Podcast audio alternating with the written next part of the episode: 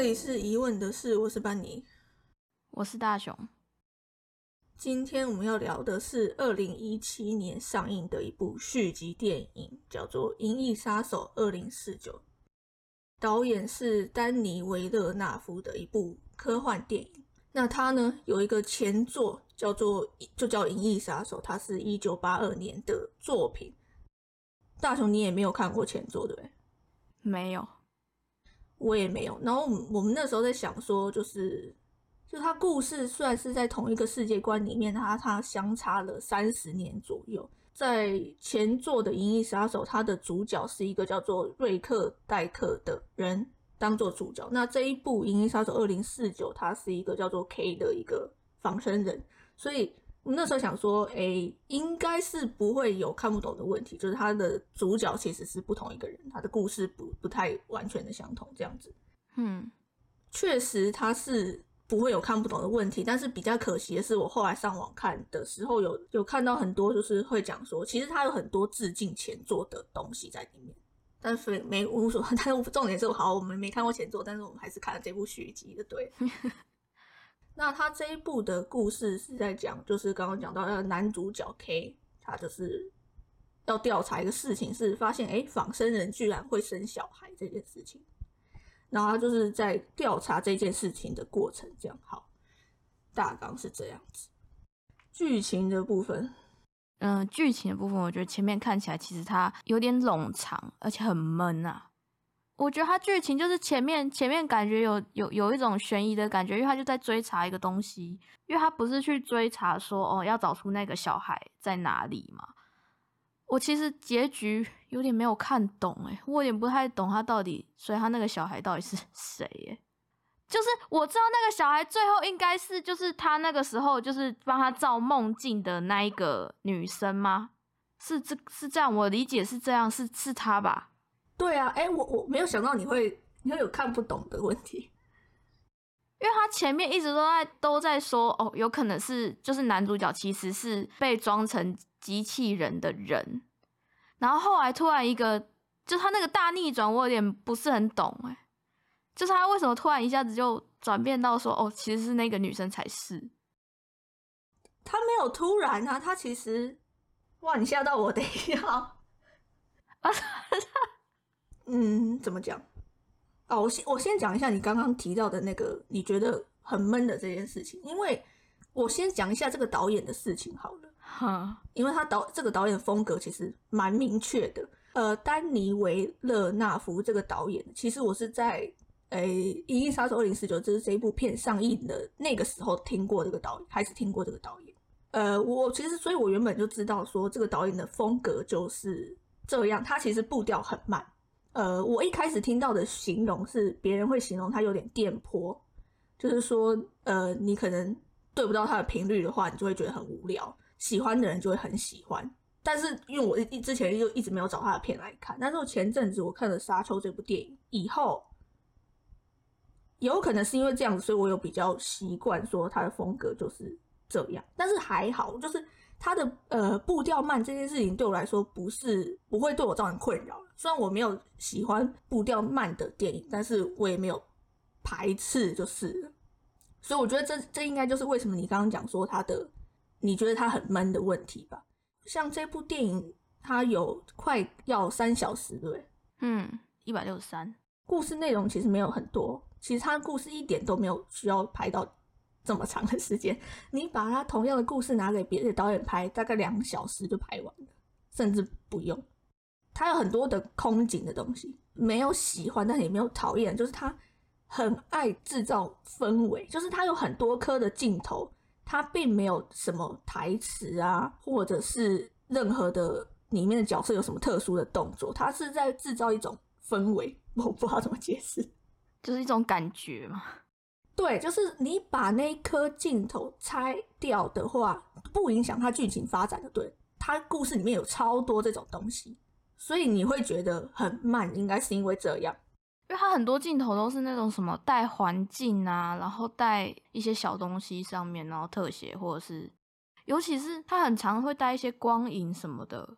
如果以剧情讲，就是你说的，它抽掉其实就没有差，可是就是因为它加上去了，但我能接受的原因是因为它那些景，就是它又拍的够好，那不然我真的是会不想看下去，它太拖了。如果他那个镜头还丑的话，我真的是 我应该会直接按暂停就关掉了。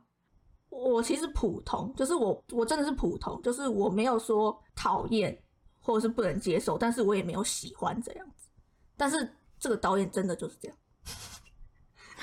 就他的节奏，他的节奏真的就是这样。就是在我看过《沙丘》以后，就是这一部的这种氛围其实是一模一样，就是他就是喜欢这样。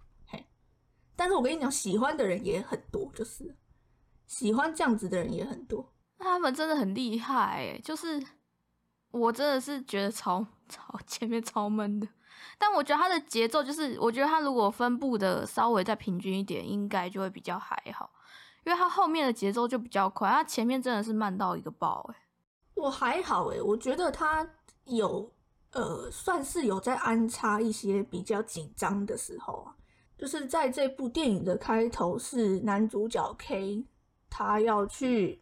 杀掉一个叫做谢坡的人嘛？嗯，对，反正他就是服从上面的命令，他要去杀掉这个人。所以他其实，因为他毕竟是一个呃，虽然他是以科幻为基底，但是他是一个杀手，所以他还是会有一些紧张的时候，可能要杀人打架这种东西。所以我觉得还好了，就是不会让我觉得说他就是一直文戏到底，他还是有插一些你知道打戏这种东西。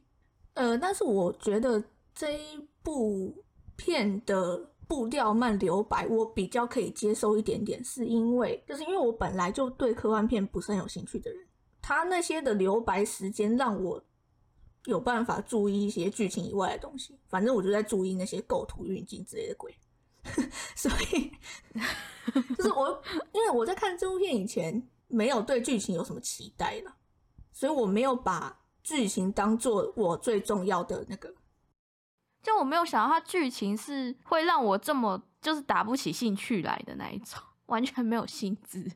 我那我要先问你一件事情，因为你对科幻这个题材本来有兴趣嘛？因为我其实是没兴趣的人。其实我应该也算是比较少在看科幻片诶，除了那个什么，除了英雄片吧。英雄片的内容没有那么难去。我觉得它跟英雄片的差别就是它的剧情比较需要去思考啊。我其实好像应该算是比较少看这种需要去认真想一下的这种科幻电影，因为其实科幻电影一般来说一定要会讲就是人性或者是这种东西嘛，就是机器人、仿生人、感情的东西是一定要提的嘛。因为像你刚刚说你看不懂。结尾嘛，但是因为我反而是在一开始的时候，我就是打着一股我没有想要太管它剧情在讲什么，我就是要注意一些摄影的东西之类的，就得这个想法。但是反而是越看到越后面，才开始觉得，哎呦，其实它剧情也是不错的。其实最主要的原因就是你刚刚提到的那个点，那个反而是我最觉得这部片我最推崇的地方是。原来男主角 K 他并不是那个由仿生人生下的那个小孩。我认为这是一个，嗯，不是说翻转，而是说他的这个设计，我反而会觉得有让我惊艳到。要不然我就会觉得很无聊。如果他就是那个仿生人的话，我想说，这不是我就是在故事的七早八早我就猜到这件事情了吗？就是如果他是继续以这个发展的话，我会觉得很无聊。就是反而他不是这件事情才有达到，我觉得有一些不一样的论点嘛。嗯，因为我那时候在看的时候，主要是因为我没有懂为什么为什么那女生会是那个小孩，因为他那时候不是有去找他说问说这个记忆是不是真的吗？那如果说那个记忆其实就是就是他的，那他怎么会不记得呢？他记得啊。哎，所以他那时候才哭吗？对啊，不是，那所以我不懂的就是这里了。那为什么？那为什么那个男的后来看到他哭之后，他一副了然的样子？那是那他是明白了什么？好，我先讲一下这个角色的情绪，就是好 K 这个男主角，他一开始开始怀疑说会不会是我的时候，他是不是因为那个小木马这件事情嘛？哎，先是他在树的，他在那个那棵死掉的树底下看到一串出生年月日，哎，居然他很眼熟，是跟他记忆里面他曾经小时候有过一段回忆，是他有一个小木马，然后那小木马身上刻着跟那个那棵树一一模一样的那串。出生年月日，所以他开始怀疑是他自己嘛？可是他虽然怀疑，可他不想要相信是他，因为那对他来说会造成一些麻烦，或者说他情感上的困扰，他反而希望他不要是。他是那时候那样觉得，因为他的女朋友，嗯，很算女朋友，对啊，就是女朋友，就是那个 AI Joy，就他女朋友不是还跟他讲说，我觉得是你嘛，因为我一直都觉得你很特别。一定是你之类这样跟他讲，然后可是男主角他就拒绝接受这件事情，就他不是很抗拒嘛？可是他又必须要追查这件事情下去，然后他开始越来越觉得说，可能真的是我，所以他找到了那个女生，那个女生叫什么？玛丽艾塔，她是一个专门帮仿生人创造记忆的人，所以他那时候其实在描述说，就他有一些生理疾病，所以他必须要待在这个。无菌室里面嘛，对，所以他你可以知道说他可能身体有一些状况。男主角在问他说，到底那些记忆要怎么判断是不是真的？然后他没有，重点是他有问他一句话，他说那些记忆跟你有没有关系？是你靠你的记忆得来的，还是你靠你的想象力嘛？我有点忘记他是不是模棱两可的回答，就是关于这一题，他没有，他有提到说。我是一个想象力很好的人，可他没有强调说这绝对是我想象出来，跟我一点关系都没有。他没有这样讲。他有说，他有说，就是有些是真的啊，有些是他想象的。嘿嘿嘿嘿，因为我那时候就觉得一件事很奇怪，是为什么那个女生光用看的就可以知道那段记忆是真是假？因为都是都是他做的吗？不是，因为我当时以为他会解释，因为科幻片嘛，所以我那时候其实会以为说，好，那个女生她要开始讲说，我们要怎么分辨记忆是真是假。我以为他要解释这个东西，结果他居然就只是看了那个以后就哭了，然后没解释，他就只说是真的。但是我其实没有在那一段有怀疑啦，我只是就是看完以后你回想那一段的话，会觉得他那一段确实蛮奇怪的。对，总之他就哭了。然后说是真的嘛，所以其实男主角 K 他听到是真的以后，他不是就很生气嘛，所以他就更相信他自己就是那个被仿生人生下的小孩，所以就说就爆气嘛，因为因为前面有提到说他开始怀疑自己的时候，他其实就不太能接受，因为就是很麻烦，然后哎不止现实的麻烦，情感上的麻烦，总之是麻烦，就是打乱他原本的生活。可是你看他到了后面，当他发现，哎，原来不是我是我误会的时候，他反而难过嘛。虽然他情感上觉得说那个对我造成是一个麻烦，可是如果我不是的话，他反而也会觉得很难过。就是那个他们那一坨人不是告诉他说什么，我们也是这样希望的。对于他们这些仿生人来说，他们希望他们能是一个正常人类嘛。他那那那一段那样跟他讲的时候，我就被吓到。我说哦，原来不是你，对呀，因为他那时候讲说他在原本在调查的时候，他发现的是一男一女的 DNA 资料，然后他们发现他 DNA 资料完全一模一样，所以一个是假的，一个是真的，只是被复制混乱过。可是我其实我那时候还以为是双胞胎耶，我那时候也是这样想，或者是龙凤胎之类的，因为龙凤胎 DNA 不会一样。哦，哼，哦，因为我那时候没想到这个，我还想说，嗯，为什么双胞胎可以 DNA 一样啊？啊，对，没想到是一男一女，所以不会一样。因为那个那一段他在跟他讲说没有是女生的时候，我还心我还继续希望是那个双胞胎，直到后来确定说哦他不是的时候，就哦哦哦哦。我觉得他是因为这样才推测出来说他知道仿生人的小孩是谁就是因为他曾经去找过他，问他记忆的事情嘛，然后因为这样推测出来的，因为他这样就知道说，呃，他脑子里的是假的，那必须有人，可是现实又有这件事情，那是怎么发生？那一定有人真的知道这件事情，那当然就是只有那个创造记忆的那个女生才是那个真正的小孩，这样对。那所以只是因为我我刚开始就他哭的那一段我没有看懂，对，就是因为我疑惑的就是因为你看嘛，他那时候给他看了那一段记忆之后，那女生哭了，然后男生生气了，我整个超级问号，我想说是怎样，就是 他不知道在哭什么，不是啊，他就说他这个记忆是真的，但我在想说，那你哭屁呀？我有看，可是那一段我也没看懂。不是因为他哭的那一段，其实没有解释，他等于是在埋伏笔吧。可是我那个时候以为，就是在我们就是呃还不知道后面剧情的发展的时候，我看那一段他这样子哭，我顶多会觉得他被感动而已。但是我当然没办法猜到说，哦，他就是那个本人。对，就是我只是以为说他被一段真实的记忆所感动。这样而且因为我后来又被男主角给误导啊，就是他又你知道他去找完他之后，他又更确定他就是那个小孩的时候，我就嗯，然后他最后不是的时候，我就啊，就是各种问号。没有，我觉得他其实那一段就是他去找他问记忆这一段，应该算是蛮重要的。但我觉得那一段有点让我充满疑惑。确实，他就是在刻意。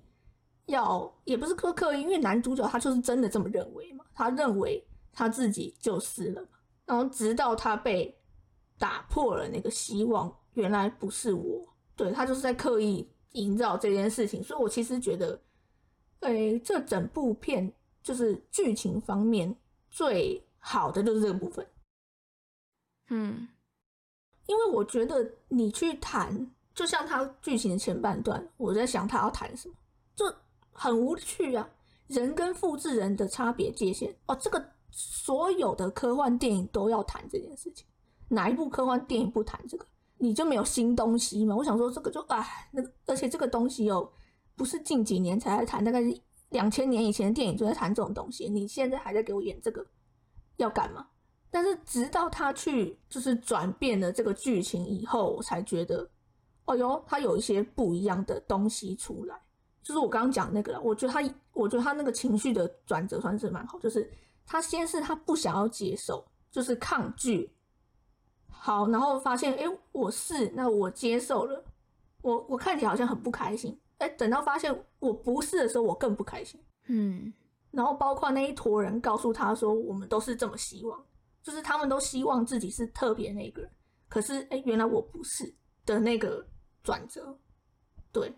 还有一句话，我觉得讲的也蛮好的，就在很开头的时候，就是那个夫人希望 K 他去把这个小孩找出来，然后把他杀掉的时候，啊，他很迟疑嘛，男主角，他讲一句话，他说：“我从我从来没有让自然生产的东西退休嘛，之类，我忘记他好像讲这句话。他讲那句话，我也觉得他这个比喻是很，也不知道叫比喻嘛，就他那个说法其实很深刻吧。”我还有一个点是，因为他他里面的这些复制人啊，其实我觉得他跟一般的人类真的是真的只有眼球上的差异。你有一次，他有一次不是受伤，然后他只要弄两下，那个伤口就好了。对，可是就是你如果以一个外观来讲的话，看不太出来他其实是复制人。我那因为我看的时候我就有点疑惑，说为什么大家认得出来谁是复制人，谁不是啊？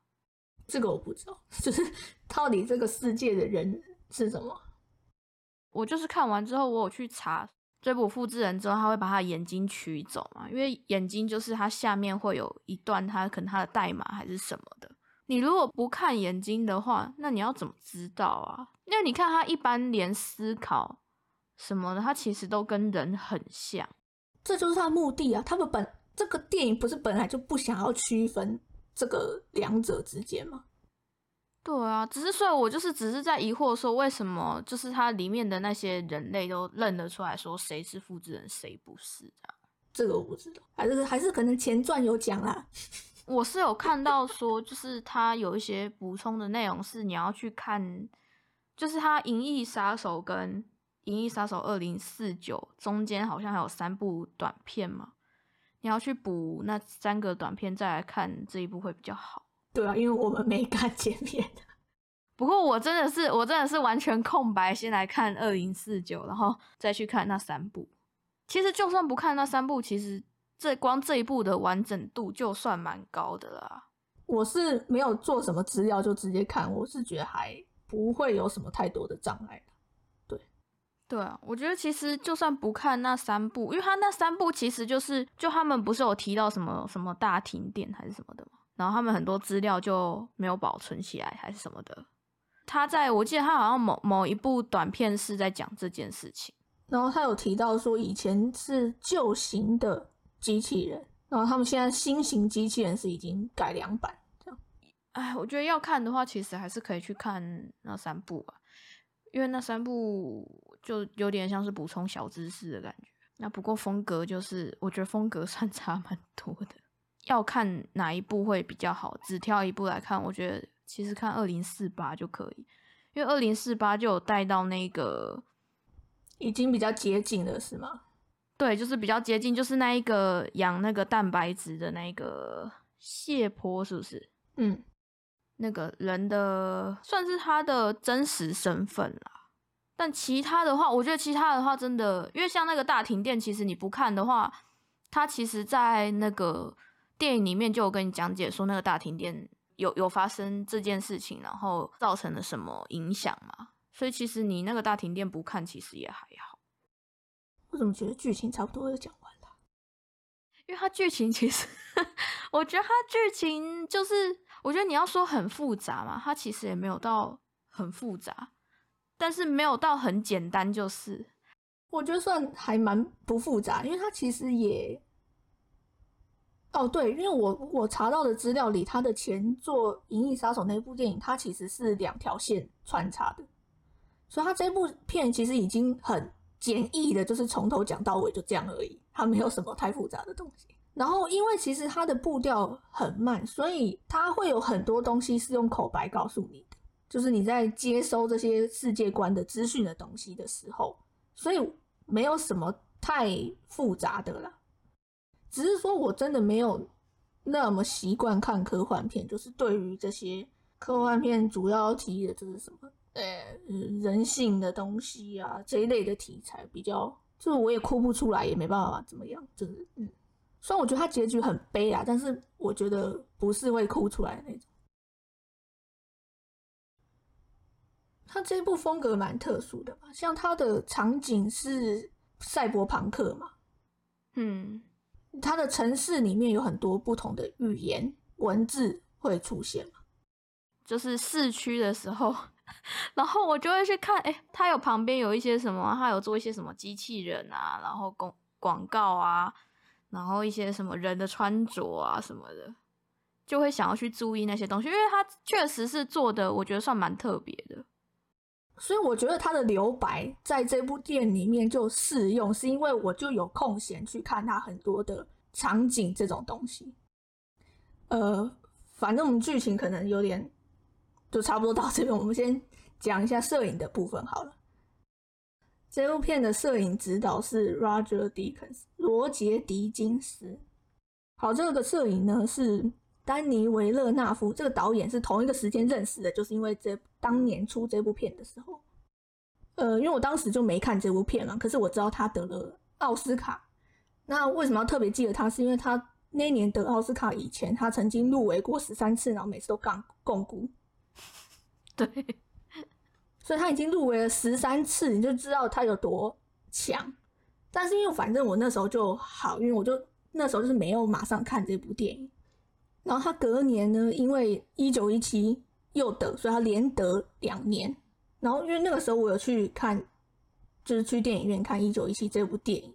我觉得现在最可惜的一件事情就是我当时看的不是 IMAX，我看的是一般的影厅。嗯。可是我在离开影厅的时候，我脑袋是炸开来的。怎么拍的这么好？对，就是他的摄影真的是，你刚就像你刚刚讲，构图就是好。第一个就是本来构图就已经美到不行。我觉得最厉害的是运镜，因为我其实很不喜欢一些很炫技的东西，有时一些没必要的旋转，不在旋转三小啊，或者是跟跟的头很晕啊，或是之类，就是很容易跟会跟的很晕。我其实常常有这个问题。它的运镜是舒服到一个爆炸，怎么可以这么的流畅又很符合他的情绪？就是所有的镜头的移动。甚至他在狭窄的空间都有办法做到，拍一些很小的室内景的运镜还是一样舒服。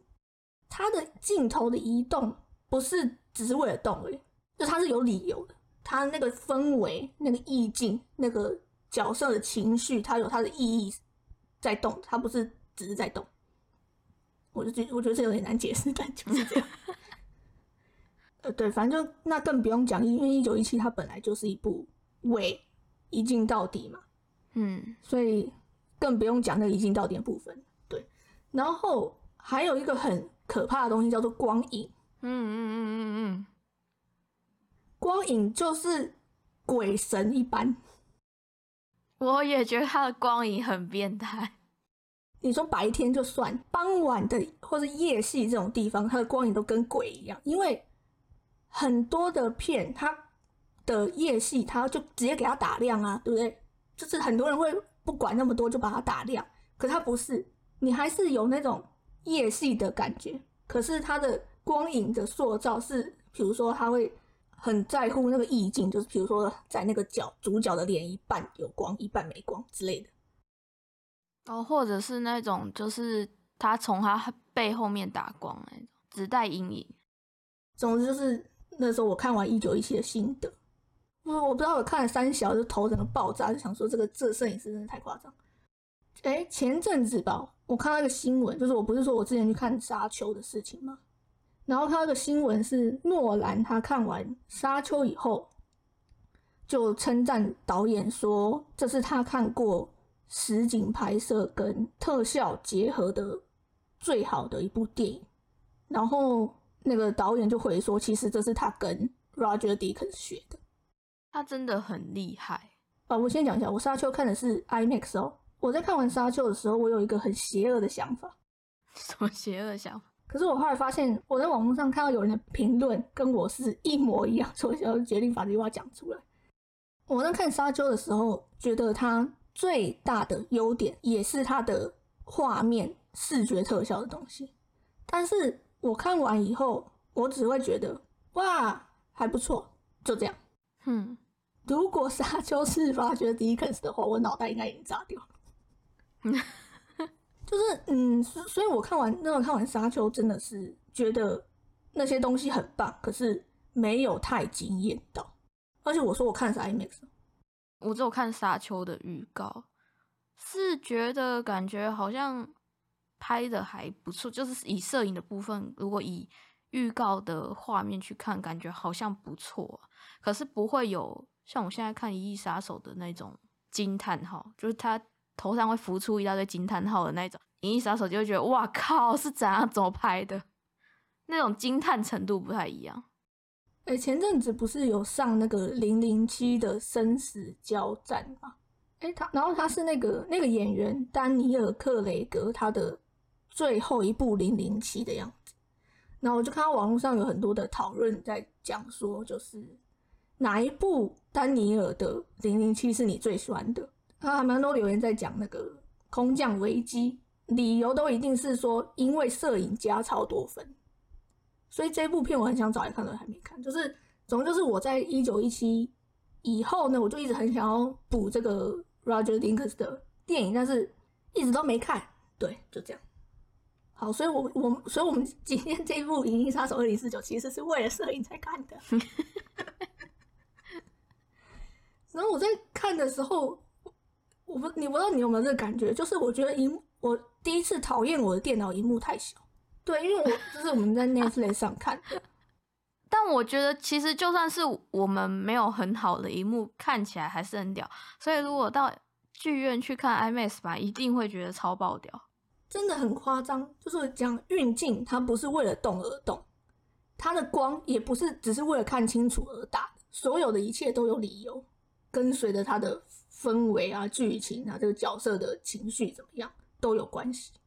光是它的城市的景就有够夸张的，因为刚刚讲这部片是赛博朋克，赛博朋克它就是有很多的霓虹光嘛，所以你在在城市里面它是那么的灰暗，可是它就是靠那个霓虹光在做它的光源的位置。还有这部片就是它的城市里面有那叫什么，有时候下大雪啊，然后有烟雾啊这种东西，所以你就永远可以看到那个光从穿过烟雾或穿过雪的那个样子。然后其实这部片最可怕的一个地方叫做华勒斯公司的的光。华勒斯他不是盲人吗？所以你可以看到在那个公司的建筑物里面的光影是神乎其技。对，就是除了它的光是跟着人在走之外，你还要看到它的水波的光。嗯嗯嗯，就是还有它很多的建筑物是有一点。嗯，窗格窗格的感觉嘛，我们怎么讲？反正就是，总之那光会透过那个窗格这样打进来。就想说这是什么东西啊？好恐怖！但是到底是怎么想到的？有一幕不是华勒斯在跟那瑞克戴克对，反正他是他们两个在对话，但是他华克斯是对着比较像对着镜头这边嘛，但他是脸是暗的，就是我觉得他那一幕真的是好到拍到好到爆。通常真的是，通常这个时候大家就会补光了，他完全没有，应该我觉得应该是没有，因为他那个感觉都很自然哎，就一定有啦，只是我们看不见而已，真的很屌，因为通常大家都赶快补的很明显，把脸打亮之类，他真的没有，他就是让他那样，然后就是一个剪影在那边讲话，没有要什么为了亮而亮的，对，而且它会有那种就是从黑暗中出来。是那个脸从黑暗中出来，然后再进去的那个脸。而且最恐怖的是，它前景、中景、后景嘛，对焦点的转换。本来对焦在远景，然后它如果现在要对焦到前景，它那个转换也是舒服到一个不行。抓焦师很强啊，整个摄影的整个系统都强到爆炸。像是有一颗是那时候男主角 K 他要去找那个代课的时候。因为戴克一开始对他有敌意嘛，所以他们两个不是在那边埋伏来埋伏去嘛，躲躲躲躲躲到一个黑暗之处，然后那个远远的地方是戴克从那个一扇门这样看过来，然后戴克那边有光，可是 K 这里是完全黑的，全黑哦。一般来说，你为了要制造这种呃远景跟前景两个人在埋伏这样子。你可能前面也会有光吧，它完全没有，它就是要让它黑。我甚至一开始在那颗镜头里面找不到 K 在哪里。我也是，对他后来换了焦点，把对焦对到 K 身上之后，才知道哦，他在这个镜头前面，要不然完全看不到。哎，你是在讲那个舞厅吗？对对对对对，我也觉得那舞厅真的是，因为它它其实舞厅的光源就只有它那个舞厅上面舞台上的光而已。一个头顶上会在那边闪来闪去，到处扫的那个，有点像舞，反正是一样是舞厅的那种五彩灯在那边闪。它光源就这些，可是它，我觉得最变态的是它，它真的是我很喜欢它用那种，就是有一幕是它从舞台那边打了两束光出来吧，白光，然后往男主角跟那个对瑞克戴克的那边打过去的时候，我觉得那个光也很厉害。很多人看电影会觉得说，哦，他电影如果可以很顺的看看过去，代表这这摄影还蛮不错的。但是你可以看到说，看到那个画面，你就会觉得摄影很强，这是真的超级无敌强才会这样觉得。你光看画面就可以知道说这个摄影有多强了。他连那种糊掉的散景都好到一个不行。我觉得这老爷子可以多活几年。所有的小细节都放在那边。但你你只要一去注意到它，你就会觉得哇，这是什么啊？那你现在可以理解为什么那时候看完一九一七，一直一直叫你去看吧？我到现在还是没看，但是我看完这部，我是真的可以理解，它真的很屌。就是我们已经看了好几十年的电影了，我觉得我这样应该算是第一次，我可以看到就是可以这么称赞的摄影。我上一部看过可以称赞摄影就是一九一七啊，就同一个啦。我刚刚不是有前面有提到说他入围了十三次都共股嘛？其实我很想把那十三部都看完，只到现在还没有去找来看。查资料的时候有说，就是因为很多都是因为剧情原因还是什么的，所以他就没有什么可以施展拳脚的地方。我听到最推的其实还有那个了，就是我刚前面提到零零七的空降危机那部，我真的也很想找来看，因为那部片，嗯，因为零零七嘛，所以它有很多的动作场面。然后你知道它动作戏怎样吗？晚上拍，太棒了，所以又有光影了，是不是？我要找来看，而且还在玻璃前面打架，好恐怖。这样我觉得期待值越来越高。之前有查过他的事情，是他很注意这些细节嘛，包括灯要怎么打，他甚至会自己想那个灯具要长什么样子，然后把它手工就是找人做出来这样。为了符合他想要的镜头，他会去想办法自己搞一些灯具来，用既有的方式达不到他想要达到的画面。我觉得我现在唯一的表示就是赞叹，就是摄影里面的所有的，你看光构图，构图就跟鬼一样，然后运镜、光影这种东西，就是打光，然后色调、颜色也是离奇。他已经棒到没办法，我们没办法用任何话为他那个，就是我我们的言语没办法不足以形容真的，我觉得他真的很很擅长驾驭光，然后水。总之就是看了这部片就觉得真的很可惜，这可能需要大荧幕会更恐怖。不是去电影院，就是要那种家庭剧院等级。对啊，才有办法发挥到它那个百分之百的效果。反正就是，对我之后应该会看赵时间那部这个 Roger Dickens 他其他的作品。好，摄影的部分讲到这边。好啊，那我们今天就是超级快速的来到了打分数的环节。我今天终于要有点五了，我要来个八点五分。我最喜欢的地方当然是他的摄影，摄影可能就要占个可能一点五分之类的，就是摄影太强了。无论他剧情怎么样，反正他光他的摄影分就一定要给。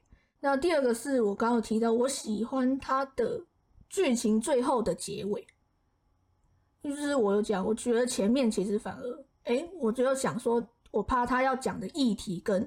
大部分的科幻电影都差不多，可是他最后把它改了一个方向以后，有了很多新的论点出来，是跟我想象中的科幻电影稍微有一点比较不一样的东西，还蛮好的。虽然就是我没有特别喜欢这个导演的风格，哎，对，其实导演我觉得还有一件事情，就他角色的情绪都很不外显。对对，可是没办法，因为他这部片讲的是。仿生人机器人，所以也有可能跟这有个有一点关系，就是他没有太直接的情绪给你，他是比较内敛的了。嗯，哦，我有一段我唯一有点情绪的地方是那个谁，是就以他要拜拜那边，那边蛮惨的。哦哦哦哦，那一段我其实算有点难过。对，所以其实它剧情部分还是有我喜欢的地方。所以我觉得可以给到八点五分。二大兄弟呢？我跟你一样八点五，但我是平均分。应该说摄影是给十啊，其他的话就是七吧。因为诶，应该说剧情本来就没有到很吸引我。虽然说我觉得讲得算不错，但是对，因为我个人比较没有喜欢这一种剧情的。我觉得认真讲起来，我喜欢他的一些那个。设定哦，环境设定，你说世界观吗？还是美术？应该说是他那个世界观的一些，就是你说的那个风格的。像他不是有什么很大的那个广告屏幕，然后会有真人在那边走来走去然后路上可能会有一个人在那边跳舞啊，然后还有机器人什么的。我觉得这种还蛮有趣的，就是我喜欢他这些设定。但剧情的话，我真的是比较没有那么那个啦，没有那么喜欢了。我其实真的是喜欢它的设定跟它的设定。我记得我有查过，呃，它确切的定义，但是我现在有点忘记。就是我看到我知道它叫做赛博朋克，可是我不确定说是不是要怎样怎样怎样的条件才叫赛博朋克？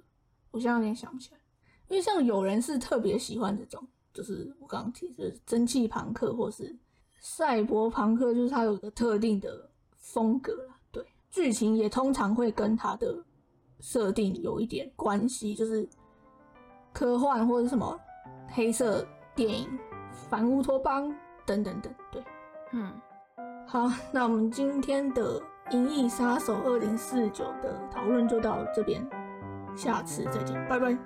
拜拜。